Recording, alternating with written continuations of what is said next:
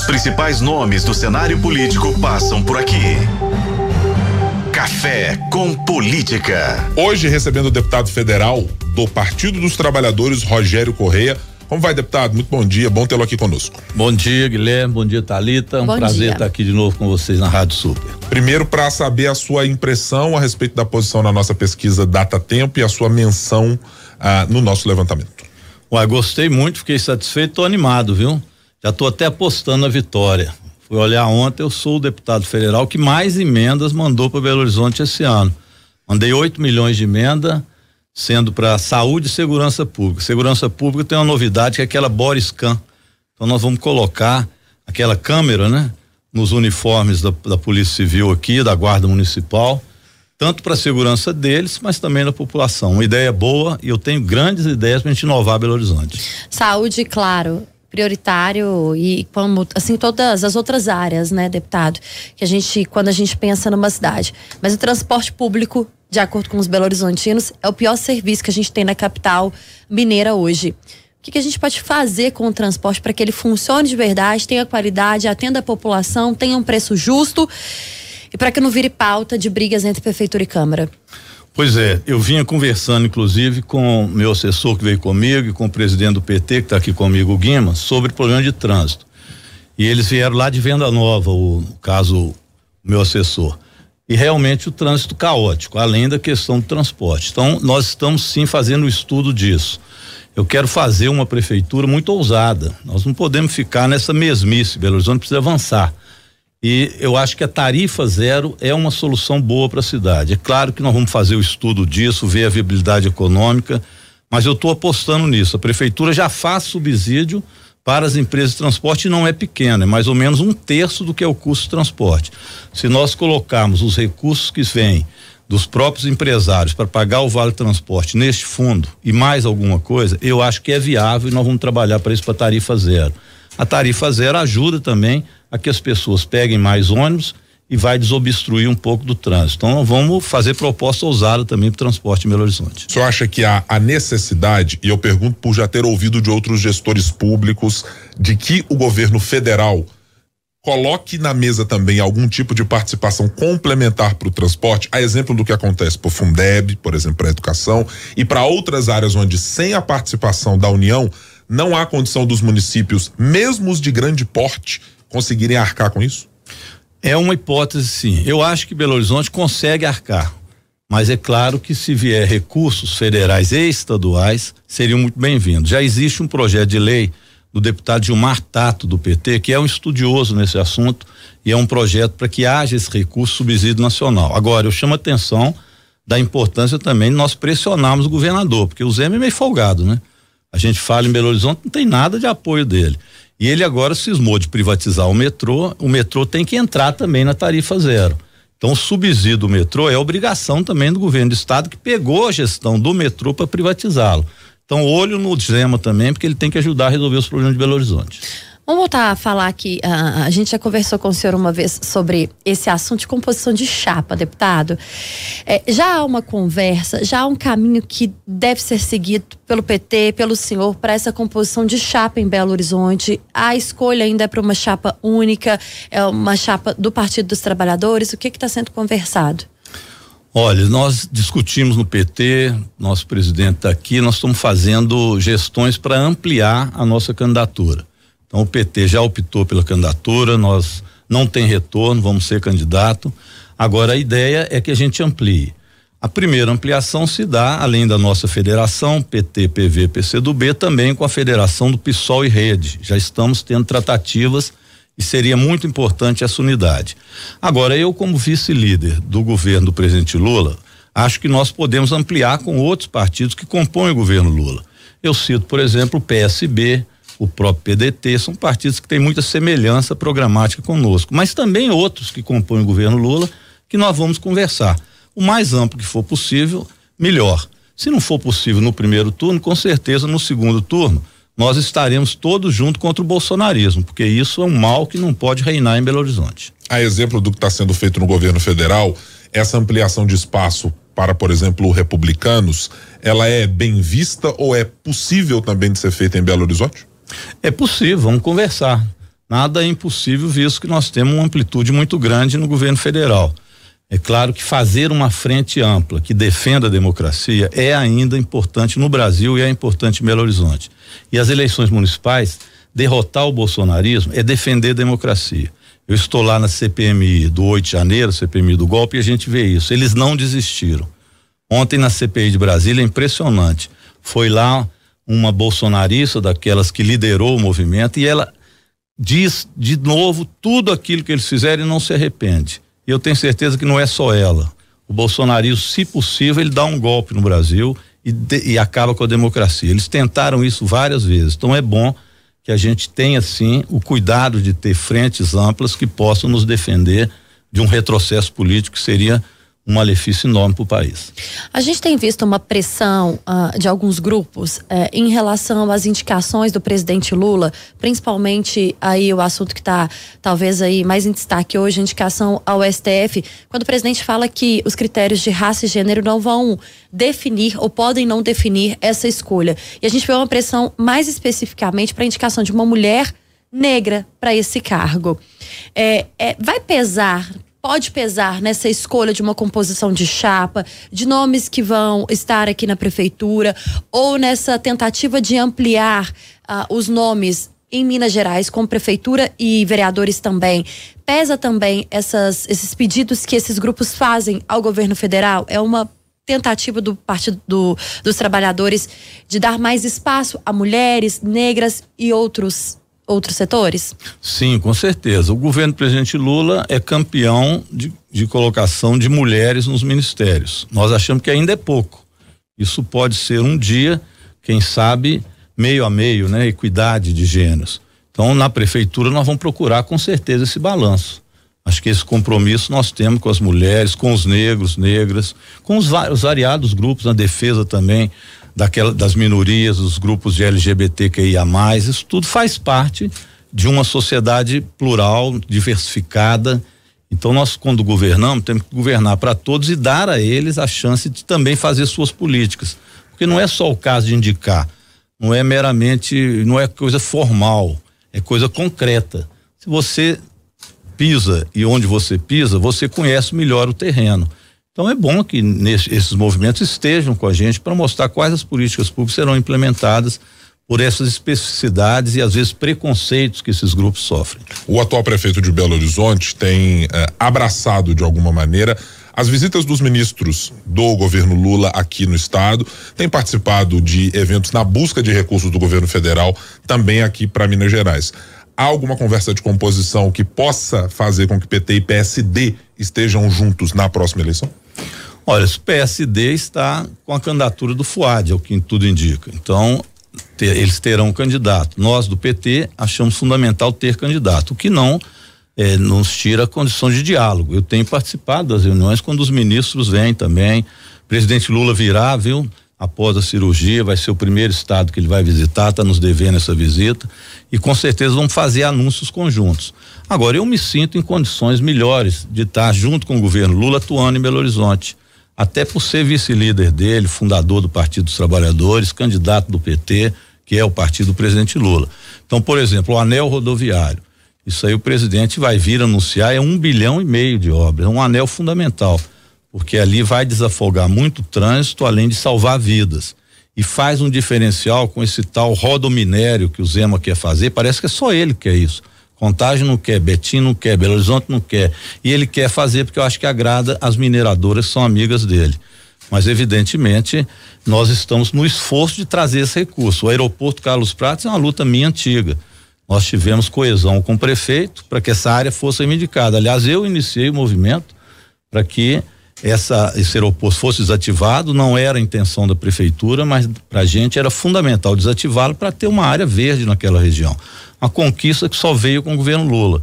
E eu tive aí uma função fundamental. Eu acho que posso ter uma função de trazer mais políticas públicas que estão em Brasília para cá. A Talita citou saúde, por exemplo. Nós temos que ter saúde da família é, é, em todas as regiões de Belo Horizonte e ampliadas. Hoje nós temos um contingente que é um médico família para cada quatro mil, às vezes sete mil moradores. Nós queremos reduzir isso para dois mil. No caso da educação, tem uma meta do governo federal que toda criança estar na creche no tempo integral e também os jovens no ensino médio. Esse, esse compromisso eu vou fazer com a cidade, o PT vai fazer com a cidade.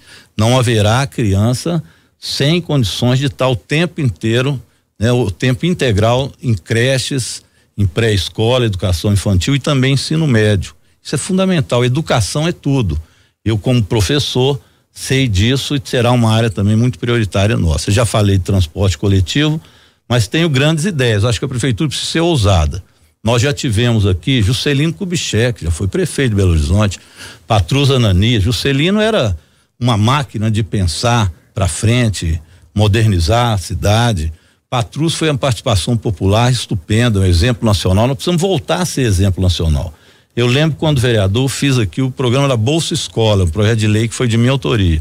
O Célio de Castro sancionou, aliás, o Patrus sancionou e o Célio aplicou. Isso foi algo que foi precursor da Bolsa Família. Então eu acho que nós podemos ter Belo Horizonte novamente como uma cidade que espelha, que leva para fora, para o Brasil, ideias inovadoras. Vamos estar de olho nas questões e nas cidades, tanto do ponto de vista internacional como nacional, do que, que nós temos de exemplos. Nós vimos ah, na pesquisa Data Tempo, deputado, que colocou aí 15 nomes, tanto de forma espontânea quanto de forma estimulada. Nós temos alguns nomes ah, que ou foram confirmados pelos partidos ou estiveram com a gente aqui e declararam que podem ser possíveis eh, eh, pré-candidatos. Desses 15 nomes que estão colocados, eh, com quem o senhor não poderia comprar uma chapa de forma alguma, com quem poderia ter uma conversa e com quem já foi descartada uma conversa? Ah, descartado, evidentemente, o candidato do PL, do Bolsonaro. Isso nós não queremos nem conversar, porque imagina se isso governa Belo Horizonte. Será o caos, trazendo ódio, como sempre trouxeram, trazendo preconceitos, como sempre trouxeram. Vão governar apenas para as elites e setores reacionários. Os demais nós podemos conversar. Com a Duda, por exemplo, tem tido boa conversa. Com a Bela tem tido excelentes conversas. Eu acho que são possibilidades grandes de unificar. O próprio prefeito Fuad que ainda há uma confusão se sai ou não candidato, porque o PSD também me parece meio rachado lá. Se ele não for candidato, evidentemente é também uma conversa bem possível de ser feita. Nós temos uma relação é muito também de cortesia e de parceria política. Né? Eu falei dessas emendas, foram 7 milhões de emenda para saúde e um milhão de emenda para segurança.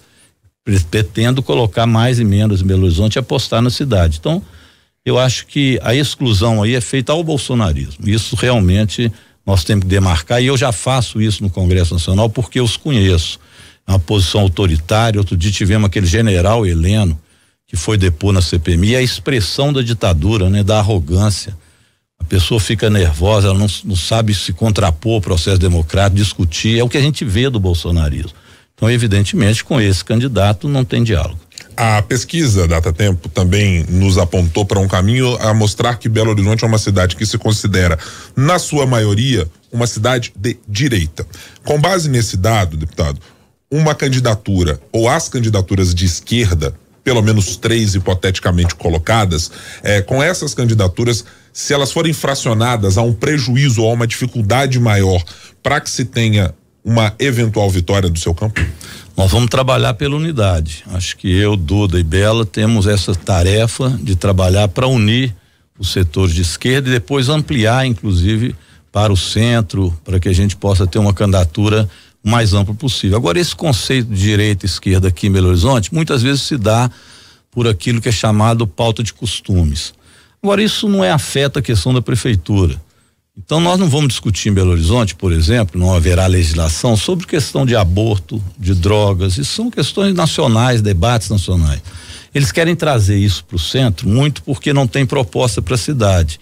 O Brasil está melhorando do ponto de vista econômico, inflação diminuindo, o povo comendo melhor, emprego sendo gerado, e eles querem fazer discussões que não existem ou existem na bolha deles. Então eles desviam o assunto, fazem uma cortina de fumaça para tentar unificar um público conservador. Então eles acenam com pautas que não dizem respeito ao centro do debate. Né? Eu não sou candidato a papa, então nenhum de nós somos. Então o problema não é discutir a religião. Aliás, a religião tem que ser respeitada de todos. Nós não podemos usar a religião no procedimento de campanha. Isso é um mal feito muito grande, porque isso divide a sociedade quando devia unificá-la em torno de um projeto de cidade e não um projeto de fé. A fé cada um tem e tem que ser respeitada de todos. Então eu pretendo é, explicar ao povo de Belo Horizonte que essas pautas que a direita coloca não são as pautas que estão sendo realmente a necessidade do povo da nossa cidade. Deixa eu fazer uma outra pergunta também, claro. Thalita, a respeito de desempenho uh, eleitoral do Partido dos Trabalhadores em Belo Horizonte especificamente. Os últimos desempenhos, em que pese o senhor tenha mencionado candidaturas e vitoriosas de Fernando Pimentel, de Patrus Ananias outrora, os últimos desempenhos da legenda não foram satisfatórios. A última candidatura, por exemplo, de Nilmar Miranda foi muito distante disso. Os resultados no legislativo divergem por completo porque a bancada do PT continua com um número expressivo de deputados federais, de deputados estaduais e até o um número de vereadores. Qual é o descompasso? A população de Belo Horizonte não acredita mais no PT para gestão do executivo, acredita no legislativo. Como é que se une duas, as duas pontas? Qual é o diagnóstico que o senhor faz de por que isso aconteceu com o partido nos últimos anos? Olha, o, o PT viveu um período, nós acompanhamos, de muita perseguição política, um período de muitas polêmicas. Então isso deu um prejuízo não só em Belo Horizonte, como no Brasil inteiro. Nós tivemos uma queda, vamos dizer assim, de votação e de popularidade. Isso foi recuperado, principalmente com a vitória do presidente Lula. Belo Horizonte, por exemplo, nós tivemos nas eleições anteriores uma derrota em Belo Horizonte muito grande. A Dilma, por exemplo, perdeu as eleições de 70% a 30% em Belo Horizonte no segundo turno, a mesma coisa acontecendo também com o Haddad. Já na última eleição agora, a vitória não foi do Lula, mas foi bem apertado. Nós chegamos no primeiro turno muito paritário e ampliamos também no segundo turno, ficamos aí com uma derrota 55 a 45. Depois disso, a gente vê as pesquisas mostrando uma ascensão do presidente Lula. Eu costumo comparar com São Paulo, algo semelhante. Foi um problema que não era só da cidade, mas nacional. São Paulo, nas últimas eleições, na cidade de São Paulo, o Lula ganhou. Ele tinha perdido em várias outras. Olha, então está havendo uma ascensão do PT. Eu acho que o pessoal está com saudades do PT. Está querendo uma prefeitura agora que inove, que seja aí para as periferias, que a gente coloque o nosso povo para participar da sociedade de Belo Horizonte. E eu tenho certeza que nós vamos poder fazer isso. Sabe, pegar o orçamento participativo, mas fazer uma participação bem maior que isso, levando em conta a modernidade, a internet. Vamos colocar essa juventude para produzir políticas sociais, nas escolas, ter efervescência política. Belo Horizonte precisa, ser, precisa de uma sacudida. Eu acho que está muito parada, a política aqui está parada. Eu pretendo fazer com que a gente volte à cena política nacional. Nós estamos conversando com o deputado federal Rogério Corrêa, do PT, ele que também é um possível pré-candidato à Prefeitura de Belo Horizonte. No Café com Política. No Café com Política. Hora do bate-pronto. Vamos às perguntas rápidas e respostas na mesma proporção, deputado. Principal problema de Belo Horizonte hoje é Transporte, com certeza. Mobilidade urbana. A sua relação com o governo federal, se eleito prefeito de Belo Horizonte, vai ser? Ah, excelente. Vice-líder do presidente Lula, tô com o aval dele, tô com a bola toda. O seu principal concorrente nessa disputa, considerando o nosso cenário da pesquisa, é? O principal eu não sei, mas o inimigo central é o bolsonarismo. Rogério Correia, deputado federal pelo Partido dos Trabalhadores, possível pré-candidato aqui à Prefeitura de Belo Horizonte. Obrigado por estar conosco mais uma vez aqui. Até uma próxima, deputado. Obrigado, Guilherme, Talita. Um abraço a todos e todas, sempre na luta. Obrigada, deputada. E antes da gente encerrar, Guilherme, uma informação aqui, um esclarecimento para os nossos ouvintes. Citados na pesquisa Data Tempo, o jornalista Eduardo Costa e o atual prefeito de Belo Horizonte, Fuad Norman, foram convidados também para participarem dessa série especial com os possíveis pré-candidatos a cargo de prefeito no ano que vem. Ambos negaram a entrevista, alegando que este não é o momento ideal para falar. Os principais nomes do cenário político passam por aqui. Café com Política.